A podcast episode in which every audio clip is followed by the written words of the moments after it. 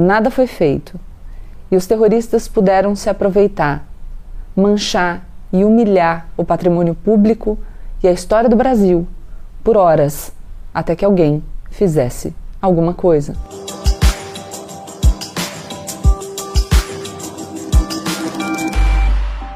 Oi, gente! Como eu sempre digo a partir de agora, menos emoção e mais razão. Aproveita para se inscrever no canal, deixar o seu like e compartilhar esse vídeo com seus amigos. Bom, hoje eu interrompi a minha licença maternidade com muito pesar. A minha filha não tem nem 20 dias. E ontem, domingo, a democracia no país da minha filha foi brutalmente atacada. Esse vídeo vai ao ar para vocês na terça, mas eu estou filmando na segunda, na ressaca de tudo o que aconteceu.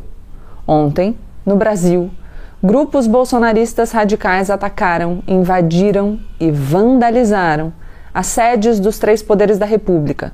Os prédios do Supremo Tribunal Federal, do Congresso Nacional e do Palácio do Planalto foram completamente depredados. Os danos são incalculáveis. As obras de arte centenárias, o mobiliário original modernista, as armas da República, até as togas dos ministros do Supremo.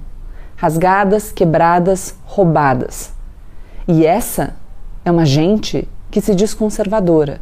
Notem, gente que se diz porque não é. Porque essa gente não tem ideia do que seja o Brasil, os seus valores, a sua história. O quadro de Di Cavalcante que eles rasgaram fazia mais por esse país pendurado na parede, parado, do que todos esses bandidos juntos seriam capazes em todas as suas vidas miseráveis. Aqui no canal, a gente vai chamar essa gente pelo nome que merece. São golpistas e são terroristas. Ponto final. E eu já faço aqui uma observação. Você pode votar em quem você quiser e você vai ser bem-vindo aqui. Pode gostar e desgostar de quem quiser e será bem-vindo aqui. Pode defender ideologias distintas, projetos distintos, pode discordar de mim na maioria das vezes. Eu defendo o diálogo e a pluralidade. Você, em todos esses casos, será bem-vindo aqui. Não pode, entretanto, defender ideias contrárias à democracia. Se assim for, você não será bem-vindo aqui não é bem-vindo aqui. Não se dê o trabalho de justificar, de tentar argumentar, nada disso. Poupa o seu português. Você é golpista? Simpatiza com golpista? Passa pano para golpista?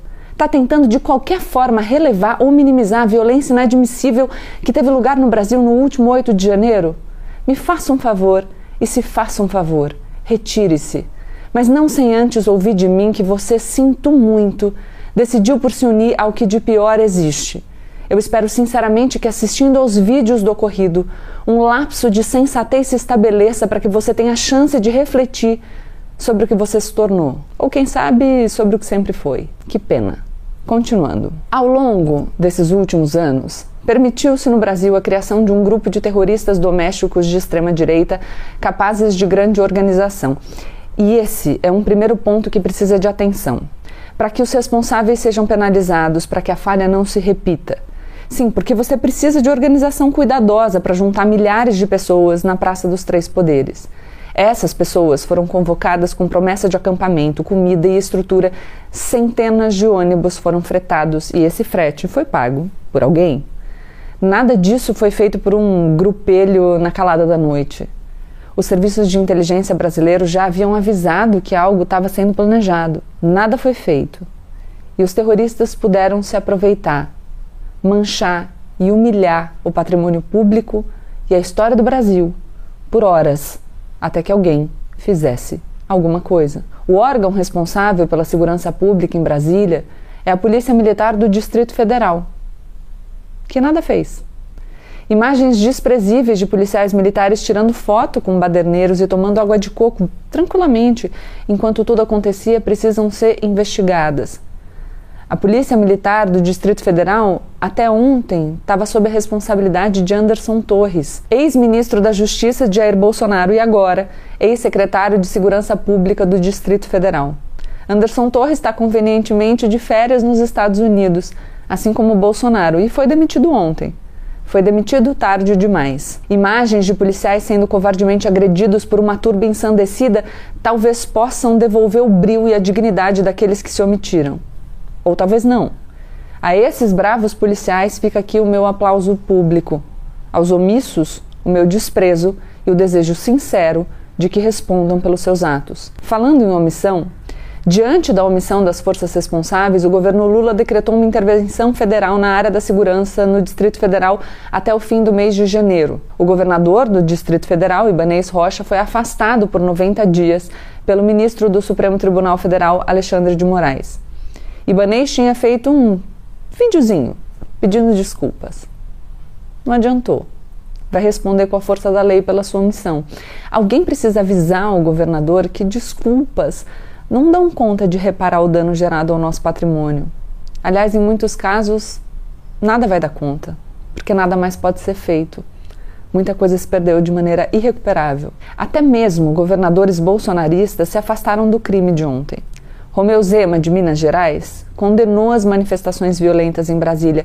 Tarcísio de Freitas, em São Paulo, ex-ministro do Jair Bolsonaro, não chegou a condenar os golpistas de Brasília, mas disse que não vai admitir violência em São Paulo. Ganha Romeu Zema pela clareza, perde Tarcísio, que outras vezes teve coragem de entoar um discurso democrático, como quando disse que, se eleito por São Paulo, trabalharia com qualquer presidente eleito no interesse do Estado.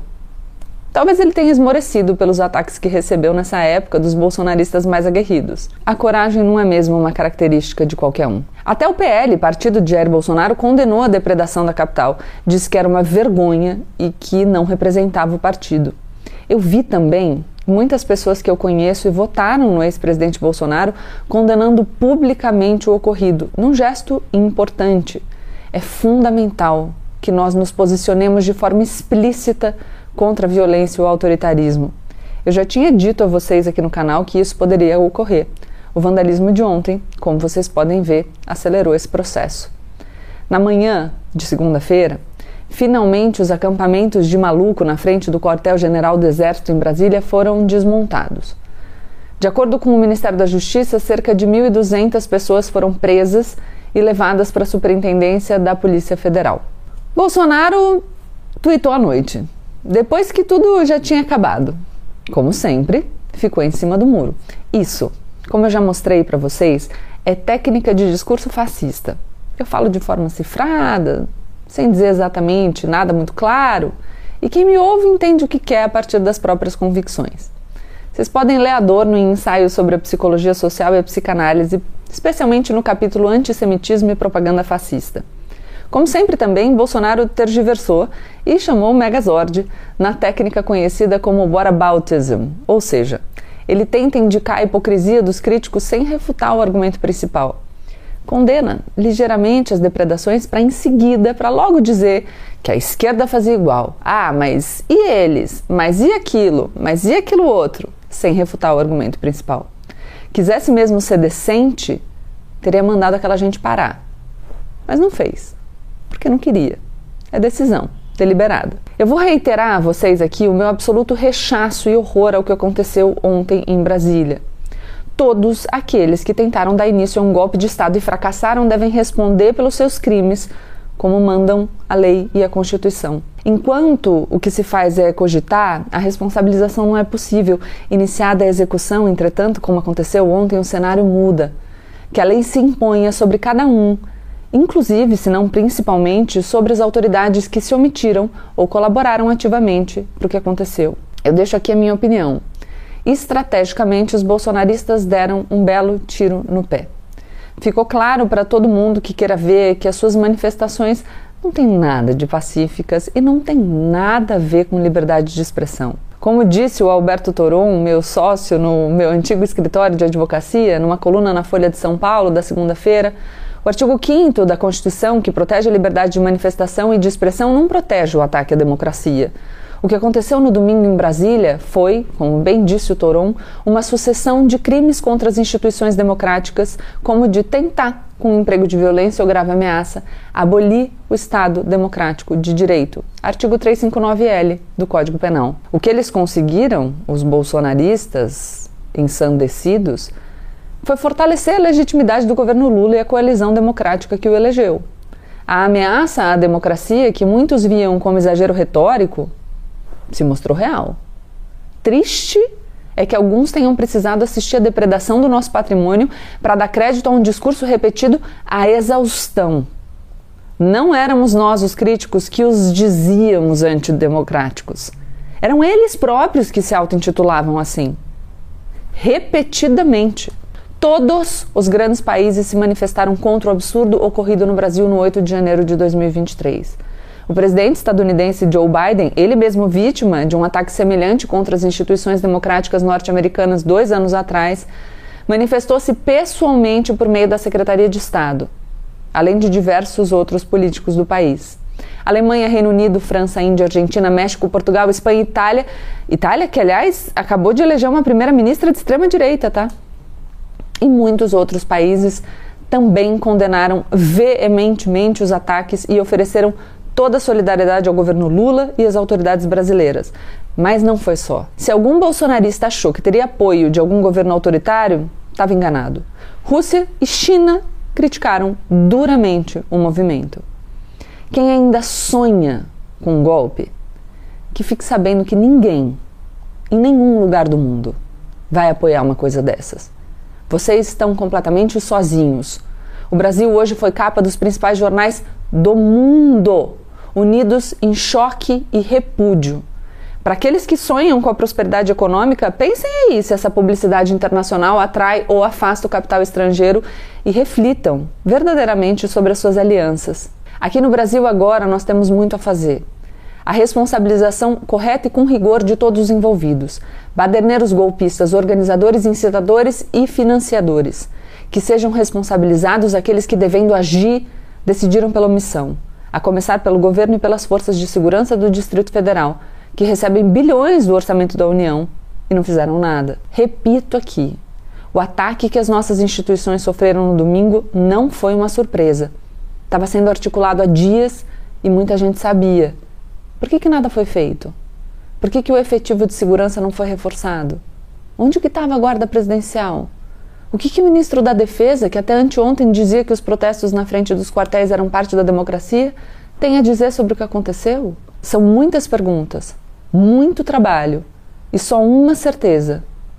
Mais uma vez, a democracia prevaleceu. Quebraram os prédios, mas a democracia continua de pé. Um viva ela e aos seus incansáveis e incontáveis defensores. A vocês, o meu muito obrigada. Deixa seu like, se inscreve no canal e compartilhe o vídeo com seus amigos. Tchau, tchau.